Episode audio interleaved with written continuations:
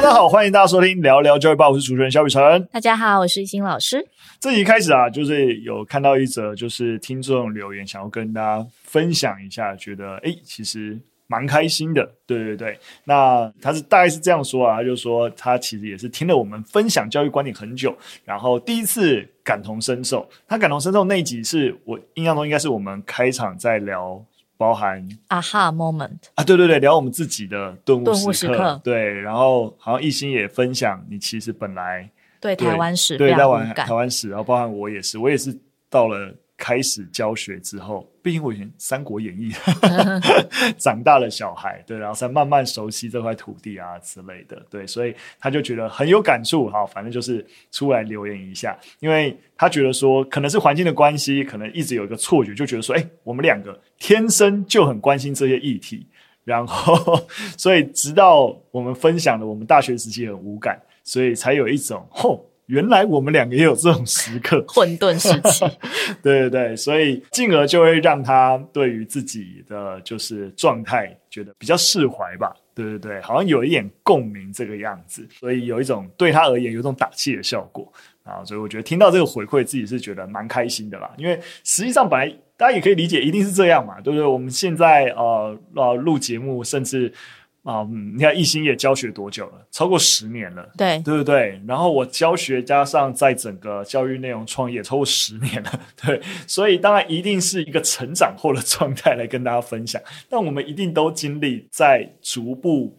变强啊，思考跟对于教育、对于教学内容更完善的一个阶段，所有人都是这个历程。因为我也蛮推荐大家，如果你没有听过艺兴老师以前分享他。刚教书头几年的一些挫折、挫折经历，哎，那那集数是第几集啊？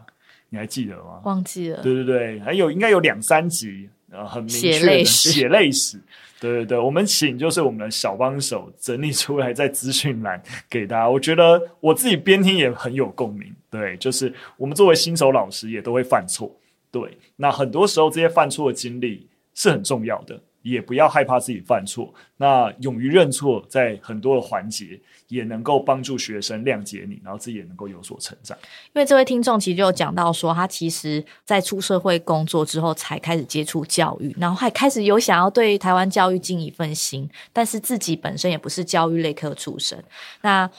偶然接触了在地史跟 GIS，那环境又是一堆历史硕博士，那他只是一个对历史有兴趣的小小上班族，但是就让他很迷惘吧，不确定是否要花更多的心力来做研究，还是说单纯当下班之后的 side project，就是这些项目其实真的也不太赚钱，所以我觉得我们那一集有让他听到，就是做中学嘛，就是你做了哪一些事情，其实会慢慢的累积更多的能量，而且。会让你有下一步的目标，就是有有时候我们在定一个人生长期规划跟目标的时候，当然会有一个里程碑。我希望我可以五年后、十年后变成怎么样的人，但是人生就是你知道多变、转变很多，所以有时候我们往那个方向去，你不确定会是用哪一条路。对，那时候。二零一三到二零一四，在筹备台湾吧的时候，那也是一个 side project，我就完全没有。对，那时候你也是我白天在教书啊，正职的老师，没错。那时候只是觉得说，哎、欸，其实好像可以有机会做一些数位内容来改善一下教学现场的这些学习问题，那就试着做做看。那做完那一系列就继续教书啊。那时候真的没有想太多，就是觉得这件事情好像可以做就做。我我记得有一次啊、呃，上礼拜我去那个呃换日线。他们有有一个活动，然后邀请我去分享，然后我刚刚当然有听到其他讲者的分享，我就觉得听的也是蛮感动。他台湾人，然后在啊、日本工作，就他其实是在别人公司工作，但是他也做了很多诶台日交流连接的一些事情，然后莫名其妙长出了一些任务，甚至出了一些书，所以。很多人就问他啊，你怎么会跑去做这些事情？但他也没有明确说创业，但他也觉得就是说，为什么大家会觉得说啊，你怎么有那么多时间做什么什么什么事情？他觉得说，他就是关注一个，例如说啊，地方发展这个这个主题，他觉得很有兴趣。然后有些机会点要干嘛，他就试尝试就去试。对，那现阶段是这个样子，他也有可能下个阶段他也有也有可能离开现在工作或干嘛，但这个主题还是他关心的，他就一直一直一直走下去。对，所以我觉得如果回回顾我自己。也是这个样子，因为这个教育这个人的大主题是我关心的。那历史教学是我的专业。那这个专业之余，我还可以发展到什么样的程度？然后，哎，跑去做历史教学的影片、历史学习的影片，哎，好像在这个领域，在教育上还可以再做更多的事情。那就先离开教职，那试试看怎么样？其实那就是一个顺着顺着就觉得好像还可以干嘛，还可以干嘛？那这时间的心力好像投入到这边。那至于自己，至于啊、呃、当下在做的事情，好像更有发挥的空间，那就试试看。对，不用被职位给绑住。我觉得我最经常讲，就是我觉得台湾不是一个饿得死的环境，在某个程度上来说啊，对，当然大家的状况跟条件不一样，我也都懂。对，但是如果你只要不是说家里太多的压力，那啊、呃，就是例如说经济啊、负债压力等等，那我觉得给自己多一点的。就是你知道，就是自由，然后不要被特定的职业绑束住，那会蛮好的。我最近就是有去按摩，然后那个按摩师跟我就是臭气相投，可以用这样用吗？就是我很喜欢那个大姐，她在帮我推拿按摩的时候，她就跟我说，她原本是一个发型设计师，就是美容师啦，就是从坪林然后来台北。他五十几岁嘛，然后一路做美发。然后他说，他接触经络按摩的时候，他觉得天哪，怎么可以有这么有趣的东西？然后他就用额外的时间去上课。可是，在这过程，他都一直在做美容美发。真的立刻转变成这个职业，其实是中间有呃一段的过渡期，一边做，然后一边跟客人聊，因为他觉得很有趣嘛，就一直跟客人聊说：“哦，我跟你说那个经络按摩怎么样怎么样。”然后客人就说：“那不然你帮我按看看。”他说：“啊，可是我。”不是什么大事啊，我平常只是上过课，我都帮自己按摩，因为长期要站很久很累。那客人就说没关系，那个我我给你一点点钱，反正你还没有出师嘛。然后就开始第一个客人按了之后，哦，慢慢的，诶，越来越多人来找他按摩。然后他就跟我分享说，他觉得人生可以做自己觉得最好玩的事情，就他现在完全正职在做这个按摩的时候，他觉得。太棒了，嗯，然后他说我没有念过什么书，可是我知道什么东西好有趣。然后那个也是从你知道 side projects 慢慢开始做，对，就像我现在在录这个聊聊教育吧，有时候也蛮想觉得，哎，自己还可以做些什么。就像雨辰讲，我我是历史出身，我关心特教议题，我关心辅导，但是我可能也更关心这个。台湾社会的教育，但我有这个机会，我就去做做看。虽然也是不赚钱了，当然了，我们就是处在一个 两个朋友的闲聊，对对对，跟大家分享各种东西。但当然了，分享总是会有出错的时候。一百七十九集有讲到，就是少子化对高教影响。然后我那时候就有提到说，哎，顶大扩编，可能中后段的学校减少科系，大家还是会往。嗯，你知道是一个 term，办学有利的学校去这句话，其实就有听众朋友私讯我们说，他觉得我讲的那一句话可能会有一点点让别人误解，认为说啊，那你的意思就是说，其他学有些学校叫做办学无力的学校，对对对，所以当下当然那种大家也知道，聊讲话有时候讲很快，其实真的是无意的。我们核心的确想要表达的观点，因为我们我跟一心在那个语义脉络，其实。这位就是私讯我们朋友，他也知道我们没有那个意思啊，这但语句没有讲得很好，其实是指在社会认知上面比较有名气的学校，大家比较容易往那个方向去走。对，但必须要说，真的办学好不好，其实一般在外面雾里看花也看不出来，大家就是追逐名气，这一定是啊，你这来讲市场人之常情啦。对，那但私校也有私校独特的一个困境，这个样子。对，所以就是我们之后聊天讲话还是要再精准一点，就是避免造成不必要的误会。对啊，哦、是，是，是。然后也蛮谢谢这位听众朋友，就是有把整个高校的一些目前的状况跟我们讲。对，那我觉得有机会我们也可以再针对这个部分去做一些专题啊。对对对对，没错没错，我们就就先不破梗，有要做这个专题吗？我来。对，之后我们其实每个阶段的教育，大学的这个问题，的确有机会，我们再特别有新闻，我们再更完整的来跟大家做分享。那这边的确就跟一心说的一样，如果也听到一些东西，觉得哎，好像我们分享的不够、不够、不够精确等等，那我觉得都可以啊，跟我们谈。哎，其实瞬间我就想到一个点，有有人跟我们回馈，就是有好好久好久以前，我们在聊到。偏乡的资源问题的时候，我记得他好像也是说你，还是说我有点忘记，说我们好像不小心提到说，觉得啊偏乡相对来说它的文化刺激比较比较少，我们应该有这样子讲了这这个词，就有朋友就提醒说，其实我们不能够说偏乡的文化刺激比较少，这些东西我也理解啊，就是当时候那个语境语义一定很快，就是嗯不同的文化，如果说原住民的呃社区，他们的文化有他们的系统，也不见得是少，只是跟都市或主流的文化系统不一样，所以没有接触主流的系统，很容易就被主流认定你不熟悉一些多元其他的一些文化。对，那这些回馈也都是了解我们那个讲话本意不是这样，但是啊、这样子的一个说法，那很容易让人在理解上面就是有所误会。对，那我们都会更加努力。那这也都是不断不断的在谈论这些议题啊，然后有各种回馈，那节目就会有机会越来越好。所以希望大家一样 有任何问题，啊希望我们精进的地方都可以再告诉我们。好的，那我们就进入第一则新闻。那第一则新闻要讨论的也是一个我们。谈很久的话题啊，就是在联合国鼓吹大家啊，校园不要用手机之后，那在台湾也有立法委员在审议教育部预算的时候，要求教育部要去研拟校园内是否可以禁用手机。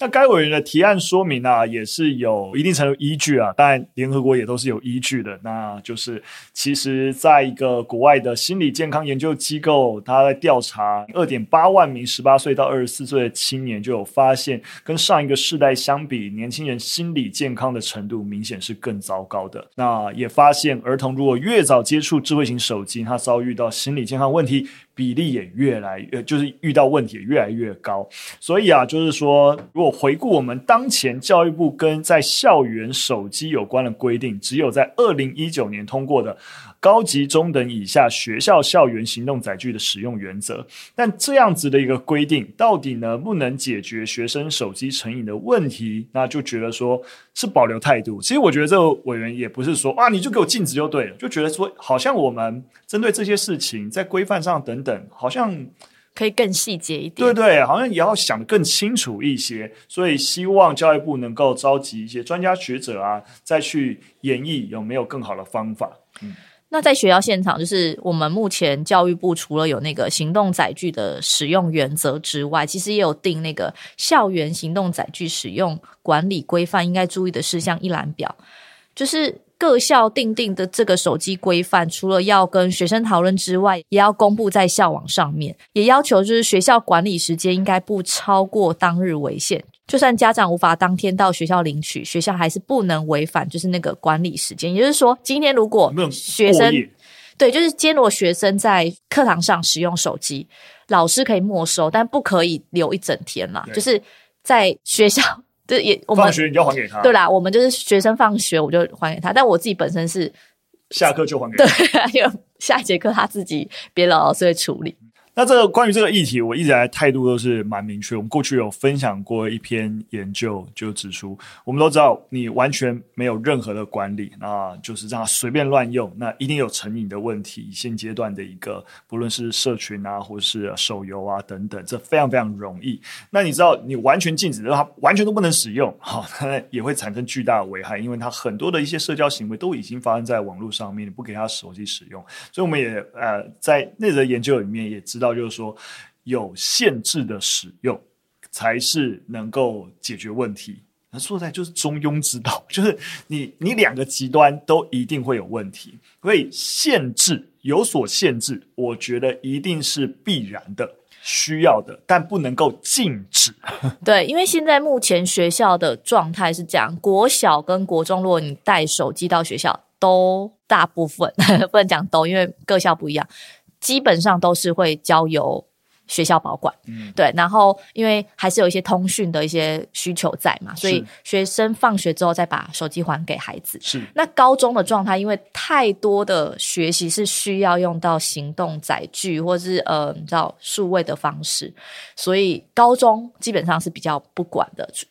撇除一些私校啦，就是比较不管的。嗯，对。所以真的你要我讲的话，我觉得。学校，但还是看各个学校的做法，所以我也完全觉得，如果这个学校整个数位融入，然后让学生相对来说用自己比较熟悉的一个呃数位载具，就用手机来能够更好进行课堂互动，对于学习成效是有帮助的，那就让大家使用没有关系。但如果学校当前的一个教学状态，其实手机的确可能会对于学生的学习比较大的干预。我觉得在学校期间禁止使用，我觉得也还在一个合理的范围内啊，我倒不会说。就完全不行。但是，例如说，如果禁止学生带手机去学校，或是包含到家长地步，就说啊，反正那学生十八岁以前都完全不给他手机，到了一个全面禁止的地步，我就觉得太过度了。对，我们就发明了一个东西来砸自己的脚，感觉这种感觉。就是我觉得你不可能去抗拒，就是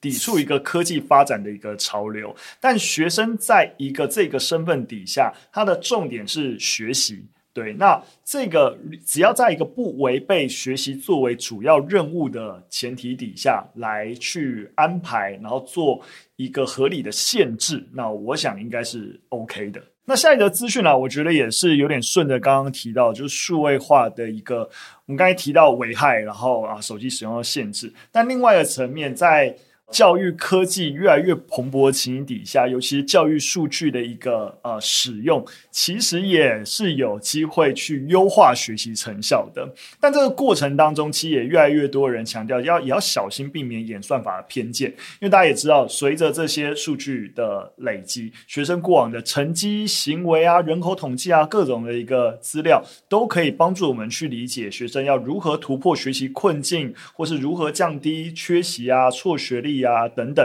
不过也有越来越多的研究发现啊，如果说在这些数据整理的过程当中，它比较啊、呃，比较比较针对特定的资料，例如说呃，特定的性别、种族、家庭背景，却把这些特定的资料做多数学生的一般性情境的一个建议，那往往这个建议是会有偏差的，甚至有可能会你知道，就是做出错误的一个。教育决策，所以才会说，呃，要小心啊，呃，小样本的数量造成的一个演算法偏差，怎样更重视更整体的大数据，以整体的大数据来进行教育建议会比较好。那这边也跟大家推荐，其实有一个就是纽西兰的教育学者 Hardy，他就算是在当前啊，以教育数据统计。来算知名的一个教育学者啊，他在过去三十年就整理了将近超过三亿名学生九万份的研究，来去找出有助于学生学习跟成就的一个因子。他也写了一系列的看得见的学习的一个书籍啦。反正就是这个就叫大数据，就是说你不能用啊，我的学校，你的学校就可能受限于特定的一个就是学经历啊，或是一些呃因子的一个影响。但他是分析三亿名的时候。那个普遍性就会比较高。那我这边也跟大家分享，我就看哈迪的研究，有一些觉得就蛮有共鸣的地方，跟大家做一些分享。就第一个是，就是在谈到 在学校学习的时候，很多人会一般性的直觉会认为说啊，我如果有机会在学校学得好，主要跟什么有关？我有没有遇到好的老师？这是一个大家最容易想到的。那哈迪的研究啊，却发现其实影响学习最大的因素。并不是老师教的好不好，而是学校是否形塑了老师们的合作氛围，来一起帮助学生。就这一点才是最关键的。顺着这点也是，当你去问一般的成年人，就说啊，学校啊，教育啊，应该哪些地方可以增进？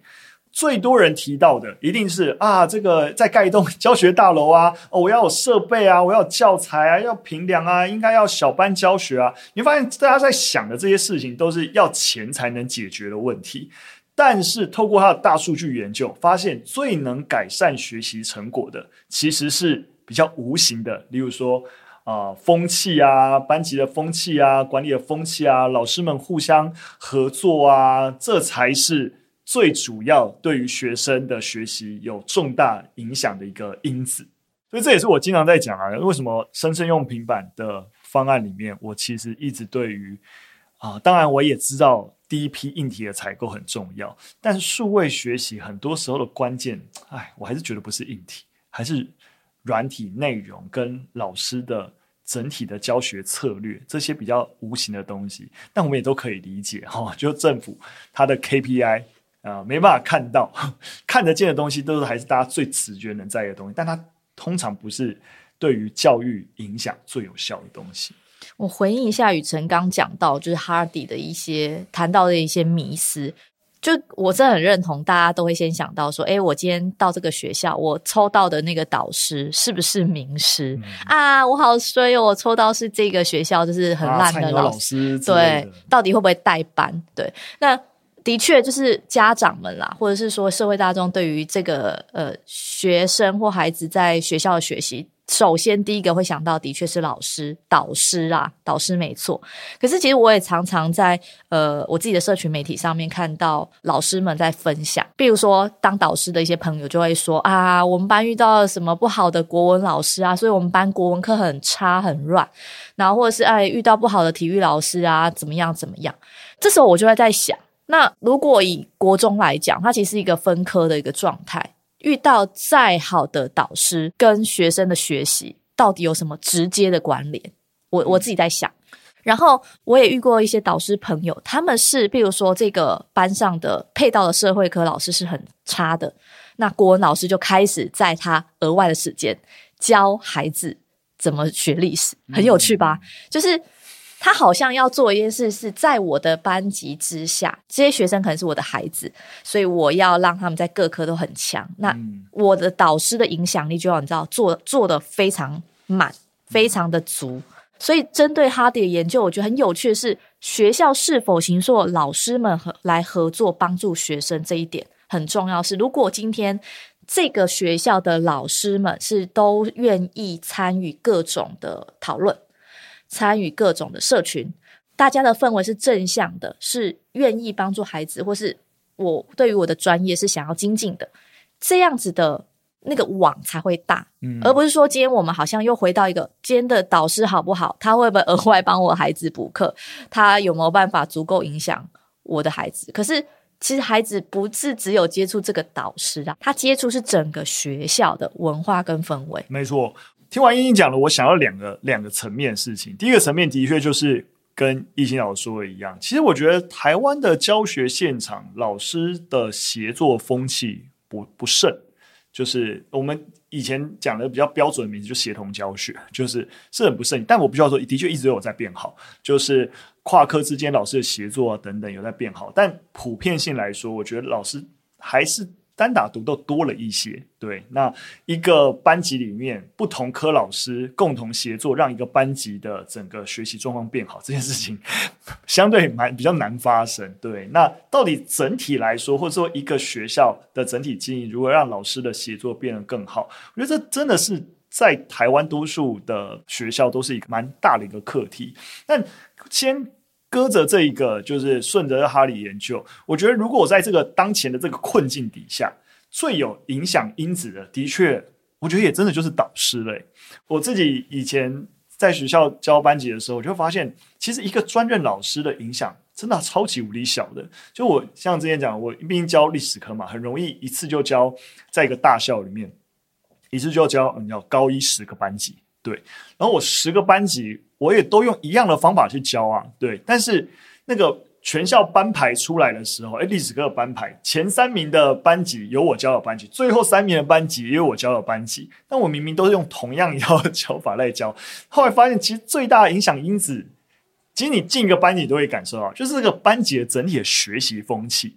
其实。基本才是决定了整体的班级成绩会是如何。那当你班级的学习风气，很多时候跟那个班级的学生的组成有关，就是有一些你知道那个团体的 leader 也很容易影响整个班级的那个文化形成什么样子。但另外一个能够决定班级的呃读书风气啊，或者学习风气的一个文化，其实就是导师。所以，所以我们还是分两个前提，一个前提是。最好的状况应该还是老师的之间的协作，但当台湾现状老师的协作不盛行的情形底下，影响孩子接触到的整个所谓的氛围环境，导师的确是占蛮关键的角色。但我们怎样不让导师变成是一个形硕班风、单打独斗的存在？这是我们要努力的。而且我觉得就是压力很大。是，大家会先问说，哦，那个班那么乱，是哪个导师？嗯、所以你知道导师那个压力就很大。所以我刚才我我才会提到说，如果今天我的导师班，呃，有几个可能不是那么适任的科任老师，这时候导师就要你知道下去救火，诶，那就会我们台湾的文化就会把它变成是一个你应该要做的事情，嗯、对。那因为有时候这种就有有有一点竞争的感觉，那个班表现的很好哦，因为他导师是谁谁谁啊，那个我觉得我们都会背负着太多的这些枷锁在当老师，嗯、是。是这也是其实真的，大家为什么一直都觉得专任老师是最轻松的？因为当导师真的那个压力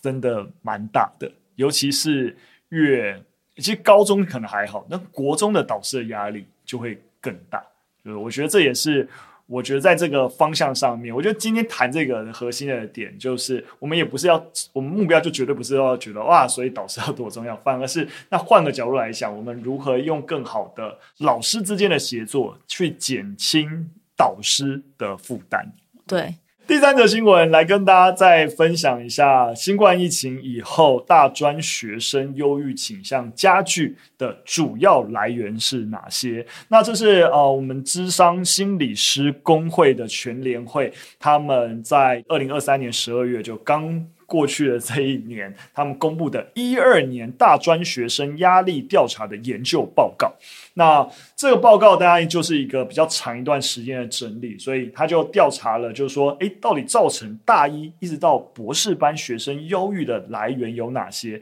他就发现了，在族群方面，压力最大的分别是大三、大四跟大一，对，就是前三名。那在大学生当前的生活压力事件当中的前三名啊，就是第一个是他们觉得同时要完成很多件事情，时间不够用；第二个是课业压力；第三个是担心毕业后找不到工作。但其实第三个不太需要担心，因为说实在的，你知道，我回到环境现实，台湾缺工的问题非常严重，所以比较大的问题通常一定不是毕业后会找不到工作，而是毕业后找不到自己喜欢的工作。这这通常才是问题，你一定都有工作可以做。老实说，就是你愿不愿意做而已。对，那这也是为什么台湾才会需要有其他国家的移工来协助，因为就有很多缺工的问题嘛。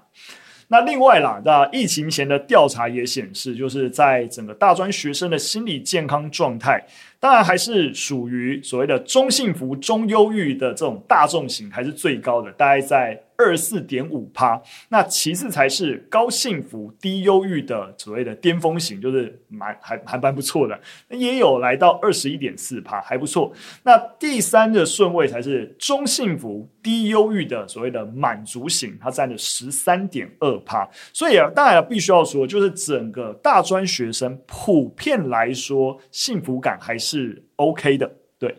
但那是就疫情前的调查，但是在今年就是整个二零二三年的一个调查显示啊，就是说，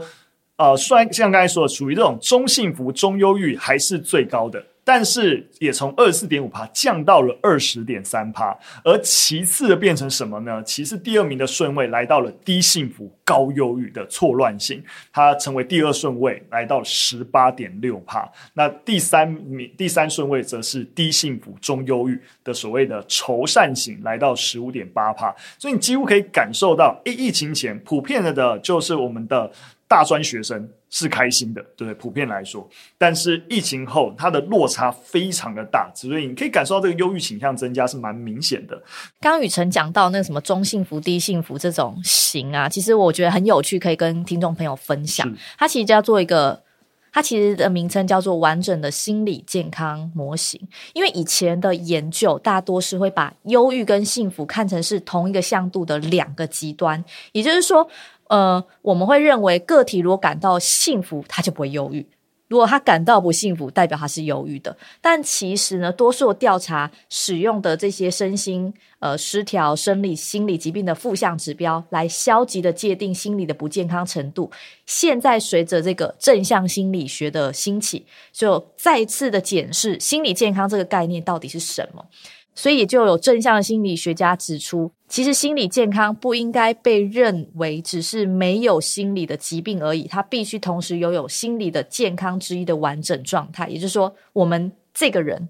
每个人都同时会有拥有忧郁跟幸福这这两个指标。所以，所以这个不同于传统的这个界定方式，其实就有学者提出了一个比较完整的心理健康的状态模式，就是刚刚提到什么呃错乱型啊、挣扎型，对对对等等，然后就是用各种不同的这个指标来界定。嗯、那目前有到九个型。嗯，我想，所以如果大家用一个比较简单的概念去理解的话，就是过去好像很容易变得二分法，你。幸福或忧郁，对对对，也许有程度的差别，但大家似乎还是觉得有 A 就没有 B，有 B 就没有 A，但大部分时候是 A 跟 B 同时有。所以像刚刚讲的大众型，就一般人最常的情形就是中幸福，然后中忧郁，就是你一定一整个你的整个生活情形有快乐来源，也有也有。不开心的来源是同时都存在的，就是可能偶尔他有一些负面情绪啦，但是有一些忧郁的情绪等等，但可能他也会有充满喜悦啊，很满意现在生活，觉得自己很幸福丰富的那种。很多时候是那个比例，两者之间的那个比例是否失衡的问题。对，然后我觉得那个也其实也是。呃，这样子的一个新全新的解释，我觉得非常符合我们现状。就是其实我们人都是流动的啦，是并不是说哦，他忧郁，他就什么东西都不幸福等等的。其实这两个是可以在呃，呃，这两者其实是同时并存的。没错，没错。所以回到这个调查，虽然说因为疫情的影响哦，这个忧郁的这个。状况我们需要有所焦虑，但当然这也是因为大家从一个远端上课，然后突然开学，我们重新回到实体，所以这个适应在生活上面变动的这个成本跟适应需要花费的这个心力时间都增加了，那自然而然心理的负担也随之提高。那啊，明年我们在观察情况的话，如果没有太大的变化，应该有机会回复到在前一年的一个常态才对。但这也是我们需要啊继续追踪的。那特别是当度过了这个过渡期的学生，这个忧郁的情形有没有办法回复？我们需不需要多一点的一个介入关怀，或是其他一些辅导的作为？那这也是我觉得相关的机关或学校，那我觉得都是需要留意的事情啦。好的，那我们今天分享三个讯息到这边，非常感谢大家的收听。如果喜欢我们节目内容，会有任何想法的建议，都可以留言告诉我们。那我们就下次再见，拜拜，拜拜。